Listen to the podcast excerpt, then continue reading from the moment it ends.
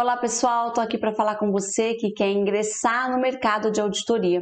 Se você é um contador e quer ampliar a sua área de atuação profissional, eu te digo que essa, esse mercado de auditoria é muito promissor.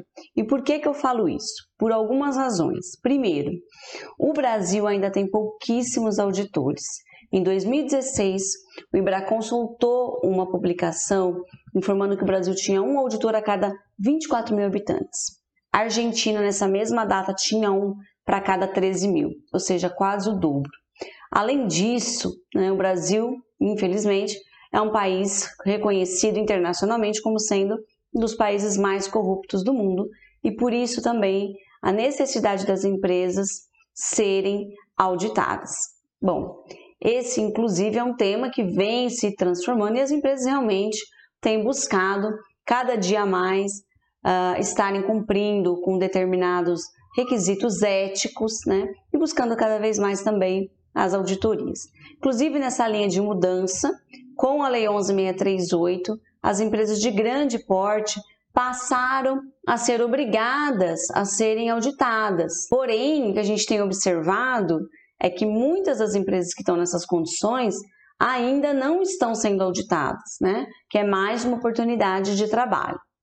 Além disso, pessoal, o auditor independente, ele pode realizar trabalho, ele é requisitado para isso, que não são exatamente trabalhos de auditoria, como trabalho de valuation, emissão de laudo para sustentar operações societárias, consultorias em geral.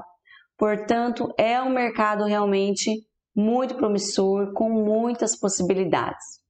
Além de tudo isso, é uma, uma, uma profissão extremamente desafiadora, porque o, o auditor ele é desafiado a aprender o tempo todo, mesmo depois que ele já tenha um bom tempo na área. Porque se um auditor está no novo cliente, necessariamente ele vai ter que aprender sobre os novos negócios, novos segmentos, novos relacionamentos, e isso acaba dando a ele bagagem profissional, experiência para que ele venha, além de aprender o tempo todo, com o tempo se torne autoridade em termos de assuntos relacionados à contabilidade e auditoria. Como começar então? Primeiro você precisa ter o CRC e segundo você precisa se registrar no CNAE, que é o Cadastro Nacional dos Auditores Independentes.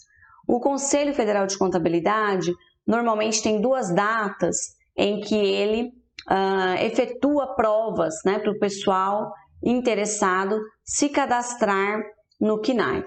Essas provas normalmente ocorrem em maio e setembro, mas isso não significa que todo ano uh, tenha que ocorrer nessas datas, né? Vai depender bastante da agenda do Conselho Federal.